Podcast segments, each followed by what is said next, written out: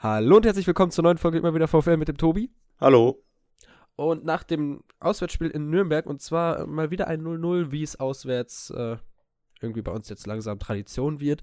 Das hat schon fast mehr Tradition als äh, RB Leipzig. Naja, nee, äh, so schlimm ist es noch nicht, aber die letzten drei Auswärtsspiele 0 zu 0. Ähm, ja, und heute, dieses Spiel hatte nichts anderes verdient. Ja, das hast du völlig zu Recht. Also positiv ist, dass wir die Null hinten gehalten haben, wobei es halt tatsächlich am Ende knapper war, dass in, also Nürnberg hat ja mit dem mit dem Lattenschuss von Robin Hack noch kurz vor Schluss waren sie ja am Ende doch näher dran als wir, auch wenn sie jetzt nicht viel mehr Szenen hatten als wir. Also das war jetzt am Ende schon irgendwie ein gerechtes 0-0, kann man fast sagen. Ne? Also da war ja jetzt auf beiden Seiten einfach nicht viel los. Da war irgendwie zum Ende der englischen Woche auf beiden Seiten die Luft raus, hatte man das Gefühl. Ja, richtig. Ähm, das war, weiß ich nicht, auch bei uns dann halt mit der Reinnahme von Winsheimer wurde es gefährlicher da vorne, aber auch nur kurzzeitig. Und zum Schluss hin, ja, dann kam halt der Lattenschuss von Robin Hack. Ähm, aber ansonsten, das war wirklich eine ganz, ganz schreckliche Partie. Und da war, da war man froh, wenn man das, äh, also dass man das nicht mehr länger anschauen musste. Und äh, eigentlich konnte man dann auch mal sagen, ganz, äh, ganz froh darüber sein, äh, dass das Geisterspiele sind, weil stell dir mal vor, du wärst für so ein Spiel nach Nürnberg gefahren. Ja, das stimmt. Also war ja wirklich, wirklich grausam.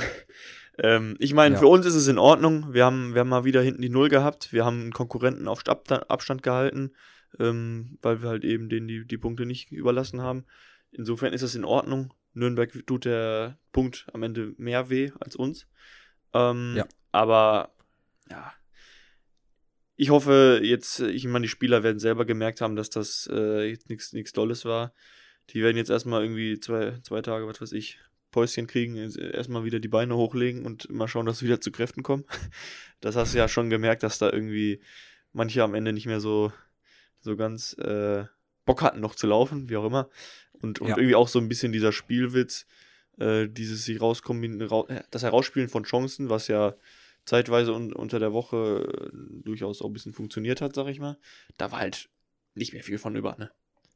Absolut nicht. Also, ähm, das war, wenn man das so als Kurve sieht, vom Heidenheim-Spiel bis zum Nürnberg-Spiel, jetzt so von der Leistung an sich, ähm, vielleicht nicht komplett das schlechteste Spiel, also da waren zum Beispiel 30 Minuten gegen den KSC viel, viel schlechter, aber von der Kreativität her und, und von der Steigerung her und dann nochmal vom Unterhaltungsfaktor auf jeden Fall äh, das schlechteste Spiel von allen, die jetzt nach der Corona-Pause gespielt wurden.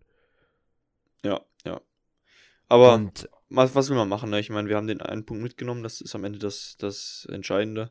Und, ja, und, äh, und der eine Punkt hat uns Stand jetzt äh, auf den neunten Platz der Tabelle gehievt. Klar, 36 Punkte, ähm, 6 Punkte vorm KSC, man ist immer noch nicht gerettet, aber Kleinvieh macht auch Mist. Man konnte da unten halt auch vor allem den FCN jetzt nicht näher an sich rankommen lassen. Ähm, so schlecht sieht es gerade gar nicht aus, aber da sagen halt auch Leute wie zum Beispiel Philipp Rentsch berechtigterweise, dass dieser Tabellenplatz da auch ein bisschen trügt. Ja, ich meine, das sind sechs Punkte auf den 16. momentan, ne? Und ich meine, der, der 17. hat jetzt äh, noch ein Spiel, stand jetzt auf. Also die können noch auf fünf Punkte rankommen. Ähm, Dresden hat ja noch drei Spiele, ne, vier Spiele sogar, quasi vier Spiele weniger als wir. Die könnten theoretisch mit uns punktgleich ziehen, ne? Ich meine, das wird nicht passieren, aber äh, das muss man halt auch im Hinterkopf haben. Warte mal. Können die punktgleich ziehen? Nee. Nein, nicht ganz, aber fast. Ja, also grob. Oder bin ich gerade dumm? 4 mal 3 ist 12, oder? Ja. Mathe. Äh, läuft nicht so. Ist spät. Naja, ähm, kommen wir halt zu etwas, was ich weiß. Und ähm, das sind andere Tabellen. Und zwar habe ich einmal hier die Jahrestabelle von 2020 äh, und die Formtabelle für die Zeit nach der Corona-Pause.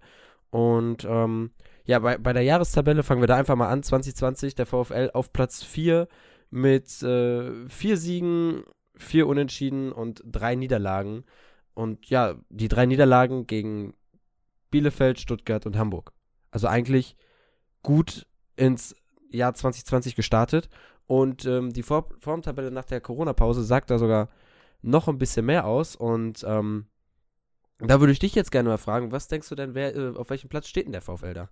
Erster. Ja, richtig. Also erster äh, zwei Siege, zwei Unentschieden. Stand jetzt kann da gerade nur Bielefeld gleichziehen, wenn sie das Spiel gegen Dresden gewinnen. Kann man jetzt von ausgehen oder nicht. Äh, also auf jeden Fall spricht das momentan sehr für die Mannschaft und das, obwohl halt dieses Spiel heute gegen Nürnberg, ja, wie du auch gesagt hast, so müde wirkte, wo die Mannschaft halt wirklich komplett geschlaucht dann wahrscheinlich von der englischen Woche war, ähm, dass die sich da reinhaut und ähm, halt den Abstiegskampf ab angenommen hat. Ja, auf der anderen Seite, ich, also das mit, mit der Corona-Statistik, das war mir jetzt durchaus bewusst. Ich finde es aber tatsächlich eigentlich fast traurig, dass wir Vierter sind in der, in der Jahresstatistik, weil wir haben doch so kacke gespielt am Anfang. Und also, das, das ist eigentlich traurig, dass es dann nicht irgendwie Teams in der zweiten Liga gibt, die da besser stehen. Ne? Also würde man eigentlich erwarten, weil wir sind jetzt nicht gerade oben. Ne? Ähm, aber gut, das zeigt auf jeden Fall, dass äh, das Problem, was wir in der Hinserie ja hatten, was unsere Abwehr war, dass wir das äh, mittlerweile ganz gut in den Griff bekommen haben. Ähm, was natürlich auch mit den personellen Veränderungen zu tun hat. Man kann das natürlich nicht Einzelpersonen zuschieben, aber am Ende muss man ganz klar sagen, in der Hinrunde bestand unsere Innenverteidigung ja, ich weiß nicht, also größtenteils irgendwie Dekali, Lorenz, hin und wieder noch Bella Kotschap, ne? Ich weiß nicht. Das war ja so, so das, was wir meistens hatten, ne? Ja. Und ähm, jetzt haben wir halt mit Leitsch und Lampopoulos eine ganz, äh, ganz neue Innenverteidigung, sag ich mal, die ja beide in der Hinrunde nicht, nicht ein Spiel gemacht haben, wenn ich es richtig im Kopf habe. Und äh, ich meine, Lampopoulos sowieso nicht, der war noch nicht da, aber Leitsch ist halt auch erst im, im Winter wieder eingestiegen, ne?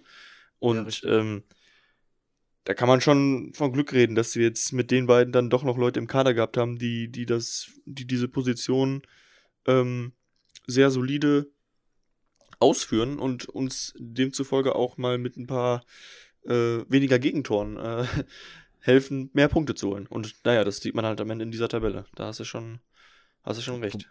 Wo, wobei man jetzt mittlerweile auch einfach sagen muss, ähm, das liegt aber wahrscheinlich auch daran, dass die alle müde werden. Heute wäre Leitsch ja fast an einem Gegentor schuld gewesen, um dann nochmal jetzt wieder zurückzukommen ähm, zum Spiel gegen Nürnberg äh, der, der Fehlpass da, wo er halt wieder keine Kraft in den Beinen hatte, den Ball nicht richtig trifft, wie auch immer, kann man halt froh sein, dass Riemann dann da drankommt.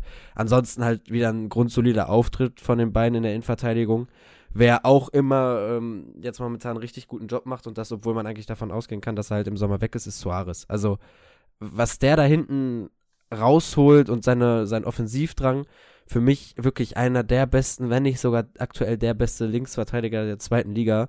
Und der wird im Sommer so eine riesen Lücke dahinter lassen, das wird ganz, ganz schwierig sein für uns, die irgendwie zu stopfen. Ja, der ist ja fast überall auf dem Feld, ne? Also zumindest irgendwie in so einem, halt die, die ganze linke Seite backert er und dann ist es ja auch noch so, dass er teilweise, wenn irgendwelche Szenen hinten kommen, irgendwelche Konter oder so, dass er dann auf der rechten Seite plötzlich noch den Ball weghaut, ne? Also da ist er ja echt überall unterwegs und irgendwie immer auch am richtigen Ort. Also ähm, hat er einfach ein richtig gutes Gespür, um im richtigen Moment an, am richtigen Ort zu sein. Und äh, ja, das, das sagst du zu Recht, das wird uns fehlen. Das wird ganz, ganz schwer, den zu ersetzen. Ja.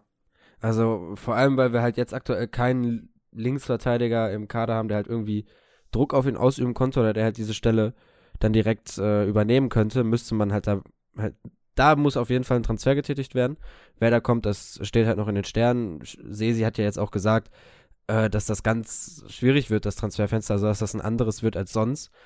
Ähm, da bin ich mal gespannt, was da rauskommt. Aber kommen wir dann mal auch direkt zu unserem anderen Außenverteidiger zu sprechen. Also, ähm, das habe ich ja der letzte Podcast-Folge auch schon gesagt, dass ich eher mit Celuzzi rechne, äh, der dann ja jetzt auch gespielt hat. Ich fand, er hat es solide gemacht. Also dafür, dass er seit November kein Pflichtspiel mehr gemacht hat, war das ein richtig guter Auftritt. Und man musste auch einfach nochmal sagen, also wirklich riesen Respekt vor Celozzi, der ja im Sommer aussortiert wurde beim VfL, erst durch Thomas Reis wieder reaktiviert wurde, ähm, halt dann nochmal seit November kein Pflichtspiel gemacht hat und sich dann trotzdem da immer noch reinhaut und um jeden Ball kämpft und ja, also da kannst du froh sein, dass du dann doch noch so jemanden im Kader hast. Ja, also es war auf jeden Fall ein sehr, sehr abgeklärter und sehr, sehr solider Auftritt. Also er ist, ich finde, er ist halt nicht groß aufgefallen, was aber positiv hervorzuheben ist, weil er eben nicht negativ aufgefallen ist. Mir ist jetzt kein wirklicher Fehler in Erinnerung. Äh, und ähm, er hat natürlich auch nach vorne nicht viel gezeigt, das ist klar. Aber das kannst du jetzt auch nicht erwarten, dass jemand dann reinkommt nach so einer langen Zeit. Und ich meine, jetzt letzt Celozzi ist ja jetzt auch nicht mehr der Allerschnellste. Ja. Kannst mit dem Gamboa überhaupt nicht vergleichen, was das angeht, die Athletik. Ähm, aber hat halt seine Defensivaufgaben, auf denen ja als Rechtsverteidiger auf jeden Fall auch der Fokus liegen sollte, die hat er sehr, sehr gut erfüllt. Ähm, hat da auch sich, äh, ich sag mal, auch seine, seine Tempo, seine Temponachteile sind da irgendwie nicht so richtig aufgefallen. Das hat er immer alles sehr, sehr gut gelöst. Ähm, auch zum Ende raus dann da noch ein paar Bälle erobert und so weiter. Also war, war ein sehr solider Auftritt. Ähm, ja, ich, ich war mir nicht so sicher, ob er wirklich ran darf vor der Partie. Ähm, aber kann man nur sagen, war die absolut richtige Entscheidung. Ich glaube, äh, besser hätten wir das jetzt nicht besetzen können in diesem Spiel. Das stimmt. Vor allem, ähm, ich meine, am Anfang war dann Jordi vor ihm und später ist dann Milos halt auf die rechte Seite gewechselt, der dann ja nochmal ein paar Wege mehr nach hinten macht und da Cello dann nochmal aushelfen konnte. Und ich fand auch, ähm, um dann jetzt mal zum nächsten Spieler zu sprechen zu kommen, äh, auf Milos, der ja, ähm, klar, nach vorne hin teilweise ist er nicht so auffällig. Ähm, er ist auf jeden Fall halt nicht so auffällig wie ein Blum oder ein Zoller, der da, die beide natürlich eine ganz andere Technik haben. Aber was er für Wege nach hinten macht und wie er da hinten die Bälle rausholt und sich da reinwirft, ähm, sich dann wirklich nochmal in die Flanken wirft und sowas, das ist, ist wirklich auch im Abstiegskampf so wichtig, dass du dann da halt noch so jemanden hast, der da irgendwie jeden Ball versucht rauszuholen. Da kann man sich drüber freuen und man, ich finde, er macht es auch echt nicht schlecht. Also er ersetzt das Zolli gut, nach vorne hin sorgt er immer wieder für Überraschungen mit seinen Abschlüssen, auch heute wieder. Klar, es kann auch dann daran, dann daran liegen, dass er nicht mehr kann und deswegen früh abzieht. Aber bislang kamen die ja alle irgendwie flach und mit Druck aufs Tor und waren nicht irgendwelche Kullerbälle. Und äh, das ist auch irgendwie was, ähm, finde ich, was halt in der Hinrunde so ein bisschen gefehlt hat. Einfach mal aus der zweiten Reihe draufzuziehen. Und das hast du jetzt hatten wir, habe ich ja letztes Mal schon gesagt, mit Jule und Pantovic, offenbar hast du dann zwei Leute, die das einfach auch mal machen und einfach mal draufziehen und auf gut Glück hoffen. Ja, kann man nur hoffen, dass dann äh, der, der Versuch auch mal belohnt wird. Ne? Ich meine, ja, wenn du immer nur den Abschluss suchst und dann am Ende nicht mal ein Abpraller dabei rausspringt oder so, bringt es ja am Ende auch nichts. Aber ähm, es ist schon richtig, dann halt häufiger mal einen Abschluss zu suchen, einfach um mal auch so ein bisschen zu zeigen, jo, wir sind da und äh, wir, wir suchen mal den Abschluss. Ne? Ähm, aber äh, auch jetzt, wie du schon gesagt hast, was die Defensivarbeit angeht, ich weiß nicht, wie viele Bälle der heute wieder geblockt hat. Ne? Also das ist echt, der, der ist dann auch immer quasi fast wie Suarez hat er, hat er, was so Sachen angeht, echt ein sehr gutes Timing teilweise ähm, in der Defensivarbeit. Und ähm, ist, ist, ist da echt, ähm, kompensiert er den Ausfall von Zolli wirklich, wirklich sehr, sehr gut, weil Zolli ja auch sich immer nach hinten reingehauen hat. Und äh, was mir auch bei ihm heute ein paar Mal aufgefallen ist, er hat halt irgendwie auch was, was quasi so im Mittelfeld oder in Richtung nach vorne angeht, ist er sehr geschickt, wenn er irgendwie den Ball annimmt und dann im, im Zweikampf mit einem Gegenspieler ist, dann äh, einen Foul zu provozieren. Also ich weiß nicht, ja. wie oft er dann quasi gefault wurde. Klar, am Ende kannst du sagen, ja, der lässt sich irgendwie fallen, was weiß ich. Aber er macht sehr geschickt, weil es ist am Ende ja doch immer ein Foul gewesen und holt dann da Freistöße raus und aus Situationen, wo jetzt nicht mehr so viel rausholen äh, zu, rauszuholen war eigentlich. Ja, das, da muss ich dir zustimmen. Also es war heute auch von Milos wieder ein sehr, sehr guter, also nicht sehr, sehr gut, äh, ein guter Auftritt. Und ähm, die ganze Kritik, die er halt immer wieder abbekommt äh, auf Social Media, ist, finde ich, nicht berechtigt. Also dafür spielt er viel zu gut, ähm, macht seinen Job da macht, macht seinen Job ordentlich. Klar, nach vorne hin kann man sich immer wünschen, ist ein Flügelspieler, äh, der sollte nach vorne hin dann ein paar mehr Akzente setzen. Äh, ich weiß aber halt nicht, was wichtiger ist. Wenn du merkst, hinten in der Defensive hast du Probleme, dann habe ich lieber jemanden, der nach hinten arbeitet und hinten dicht macht, ähm, weil das hat ja jetzt auch Toto heute gesagt, wenn hinten die Null steht, dann holst du mindestens einen Punkt. Und ich bin mir eigentlich sicher, wenn wir jetzt aus den restlichen Spielen immer einen Punkt holen, dann bleiben wir drin. Und dann habe ich es lieber so, als jemanden, der vorne irgendein Risiko geht, den Ball dumm verliert und dann durch einen Konter ähm, fängt man sich hinten ein. Ja, also das ist da passt er in die momentane Lage auch einfach, einfach ganz gut rein, so wie, wie, wie er sich einbringt. Und ich hoffe, dass er jetzt äh, auch den Rest der Saison verletzungsfrei bleibt und äh, noch ein paar Spiele machen kann, weil dann wird er, denke ich, auch offensiv äh, wieder gefährlicher werden. Also ich meine, es ja. war ja de facto auch so gegen, ähm, gegen Karlsruhe. Nee, doch. Da war ja auch ein belebendes Element. Ja, ähm, ich, also es wäre natürlich auch bitter, wenn er sich jetzt noch verletzt, weil langsam gehen uns dann die Flügelspiele aus. Heute, als dann Jordi am Seitenrand lag, dachte ich so, oh, ähm, jetzt ja. wird es langsam knapp. Also wenn er jetzt verletzt raus muss, dann haben wir noch Hille, äh, dann hört's auf. Vielleicht reaktivieren wir dann doch nochmal ein paar U19-Spieler. So, ähm, das, also da müssen die beiden jetzt fit bleiben. Ich weiß auch nicht, wie lange Blum jetzt halt noch ähm, ja, wie, wie lange er noch verletzt fehlt. Ich denke mal, wenn der wieder bei 100% ist, wird er auf jeden Fall mit Jordi außen das Duo bilden. Da bin ich mal drauf gespannt. Aber vielleicht vertraut Reis dann auch einfach weiter Milosch und dann mal, bin ich mal gespannt, wie er da weiter mit, mit dem Material arbeitet, was er dann hat. Ja. Ein Spieler, ja. der heute aber auch, ähm, wie du vorhin schon gesagt hast, nach der Einwechslung äh, ein bisschen Schwung reingebracht hat. Zumindest wirklich die ersten paar Minuten nach der Einwechslung war ja Manuel Winzheimer, ne? Ja, also da muss man auch einfach sagen, du hast mich das ja letzte Podcast-Folge gefragt und dann dachte ich, okay, das Kapitel Winsheimer ist vorbei, aber heute, das war ja mal, ähm, das war ein richtig gutes Spiel von ihm. Also belebendes Element, hat dann viele, an vielen offensiven Aktionen war er beteiligt, hat sich da gut durchgesetzt. Also im, im Vergleich auch zu Gamvula war das, war das so viel besser, weil Gamvula hat heute wieder einen rabenschwarzen Tag erwischt, wirkte halt wirklich, äh, als ob er nicht mehr kann, äh, so äh, über, überspielt ein bisschen, einfach müde. Und ähm, da war Winsheimer wirklich, der war wie so ein, wie so ein aufgedrehter, ja, wie so ein aufgedrehtes Kind ist er da über den Platz gerannt. Er hat halt auch, ähm, was ja sonst bei ihm auch häufig gemangelt hat, war halt äh, die körperliche Präsenz, die er theoretisch vom, vom Körperbau mitbringen könnte, auch wirklich mal zu nutzen. Aber da war jetzt auch irgendwie eine Szene, wo er dann wirklich sich gut durchgesetzt hat, dann den Ball noch weitergeleitet hat und dann hat, glaube ich, vorne Jordi den Ball leider, nicht rüberbekommen. Ne? Aber ja. da, da war er halt auch direkt mal gut äh, beteiligt und ja, ich meine, ähm, damit hat er sich jetzt schon auch insofern empfohlen, dass er bestimmt nochmal eine Chance erhalten wird ähm, in den restlichen Spielen. Ähm, also das war jetzt auf jeden Fall eine brauchbare Einwechslung, sag ich mal. Ja, da bin ich mal gespannt, wie das jetzt im nächsten Spiel vor allem auch aussehen wird, weil machen wir uns nichts vor, Gambula war in den ganzen Spielen eigentlich gar nicht so auf der Höhe. Klar, bei den Heimspielen hat er dann ein Tor gemacht, aber ansonsten hat da vorne einfach was gefehlt. Ähm, und der Winsheimer hat es heute viel besser gemacht. Es könnte, es, es würde mich nicht wundern, wenn jetzt gegen St. Pauli äh, dann Winsheimer von Anfang an spielt und er Gambula wieder eine Pause gönnt, weil das hat ja gegen Dresden auch was gebracht. Ja, das hängt, glaube ich, von der Trainingswoche ab. Also eigentlich würde es mich schon eher wundern, weil halt, wie du schon gesagt hast, Ganbula hat halt auch die seine Buden gemacht, ne? Und am Ende ist es das, wofür wir vorne den Stürmer drin haben. Ähm, weil ich meine, wen haben wir sonst? Gut, Jordi, der ist auch für ein Tor gut, äh, aber Pantovic hat jetzt zuletzt nicht so seine. Ich meine, der, hat, der war zwar irgendwie gefährlich, aber es hat halt leider auch noch nicht für ein, für, für ein Tor gereicht, sag ich mal, ne? Mhm. Ähm, Jule hat auch noch nicht getroffen, sondern bis jetzt ist er dann eher mit, mit Vorlagen dabei.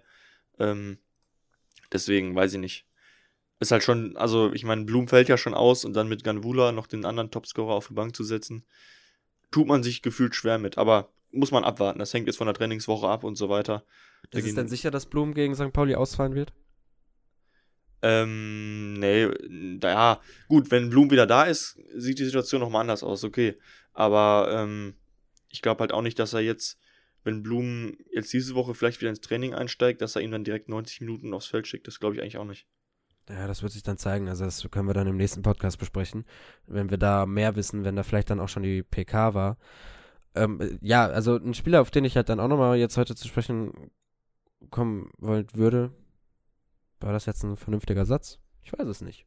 Naja, fast. Ich habe ich hab alles versucht.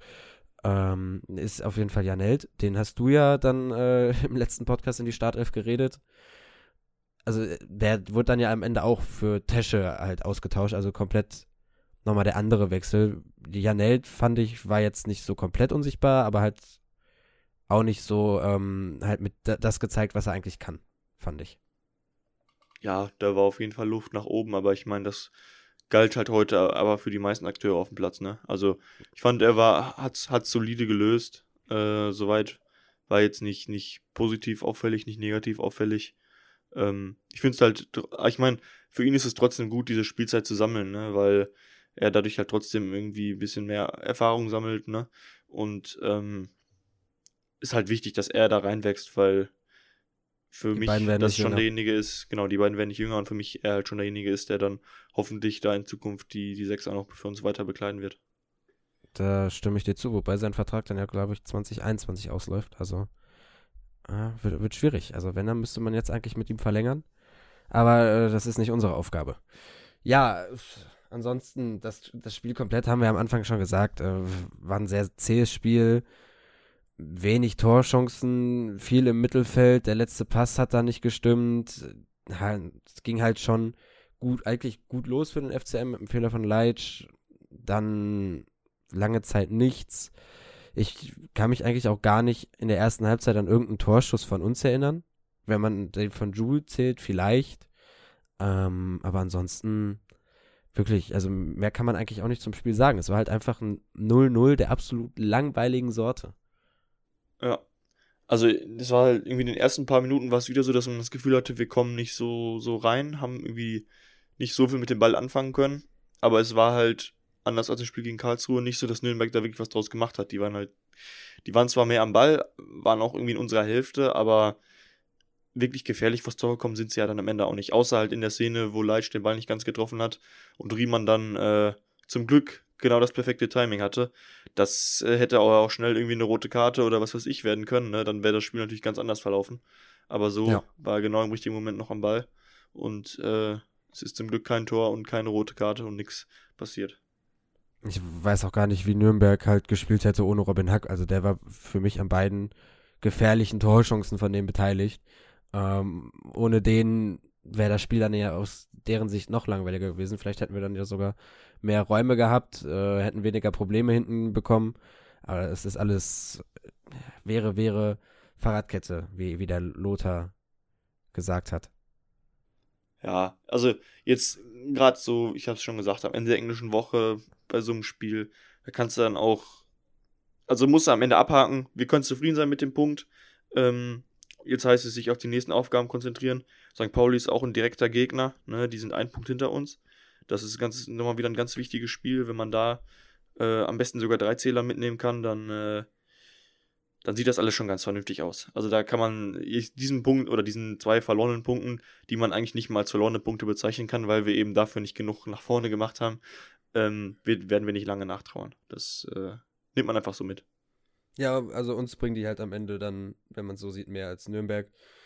Und äh, ja, ich, ich würde sagen, dann hören wir uns einfach in der nächsten Podcast-Folge wieder.